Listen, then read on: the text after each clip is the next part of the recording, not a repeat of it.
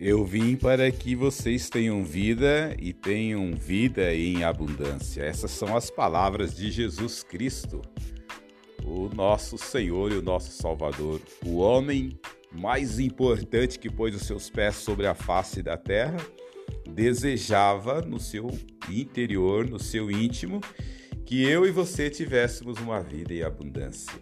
Deus se preocupa com a nossa abundância de vida, com a nossa alegria. Uma vida feliz faz parte dos planos de Deus para o homem. Quando será que o homem vai entender isso? Quando será que você vai entender que Deus se preocupa com a sua alegria? Ele mesmo diz assim que o prazer dele é que a alegria dele esteja em nós e o nosso regozijo, a nossa felicidade seja plena. Está lá em João 15, pode conferir. Há um, um desejo no próprio ser de Deus em fazer com que o seu servo, a sua serva, o homem e a mulher sejam felizes. Há muitas religiões, ou mais algumas interpretações de religiões, em que servir a Deus e ser um cristão é ser aquela pessoa extremamente é, não simpática, aquela pessoa que fica distante do que está acontecendo, ela é ranzinza e ela manifesta a sua espiritualidade pela sua cara fechada, o seu jeito muitas vezes é, até intolerante de ser, em nome de defender-se como filho de Deus. Isto é errado. Não está em consonância com a Bíblia, com o projeto de Deus. Não são poucos os textos que dizem: alegrai-vos no Senhor. O apóstolo Paulo é insistente nisto. Alegrai-vos no Senhor. Outra vez vos digo: alegrai-vos no Senhor. O salmista diz assim: Alegrei-me quando me disseram, vamos à casa do Senhor. Não são poucos os salmos que dizem e convidam o povo a se alegrar diante do Senhor, alegrar com alegria imensa.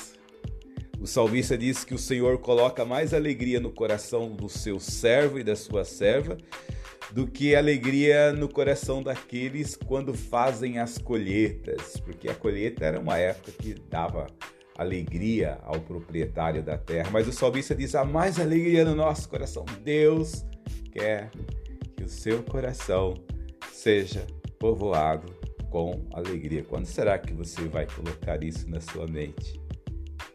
E você pode me dizer nesse momento: eu gostaria de ser alegre, pastor, eu gostaria, mas a minha vida está triste, eu não consigo achar um significado, uma significância. Nada me faz mais alegre. Talvez você esteja buscando alegria e abundância de vida e você até queira, mas você esteja buscando nas páginas erradas. Você esteja buscando um contentamento em ações que não te levam a isto. Talvez nem sejam ações reprováveis. Talvez nem sejam ações imorais. Talvez sejam. Não importa. A questão é que elas não te dão alegria nem abundância de vida. Por isso, o meu mestre, Senhor Jesus Cristo, diz assim: Eu vim nesse mundo para que vocês tenham vida, e não é qualquer tipinho de vida, é uma vida abundante. Eu e você precisamos ou de vida abundante ou de cair na mesmice. E nós não fomos feitos para a mesmice. O nosso Deus não é o Deus da mesmice.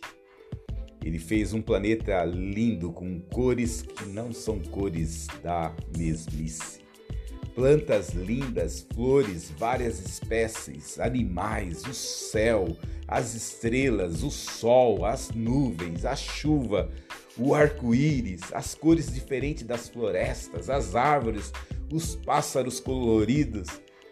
Você acredita mesmo que o nosso Deus seria um Deus da mesmice? Sem alegria? Não.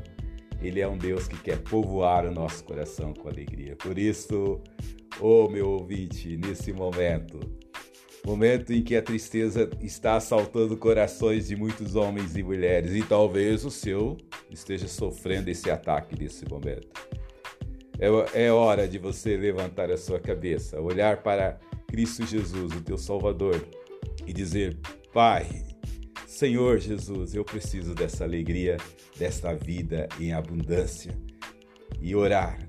Faça isso de uma forma bem simples. Você só precisa dobrar os seus joelhos ou fechar os teus olhos, aonde você estiver nesse momento, e clamar: Senhor Jesus Cristo, encha o meu coração com esta vida abundante, para que eu possa suportar os dissabores dessa vida e viver abundantemente na tua graça. Que Deus te abençoe.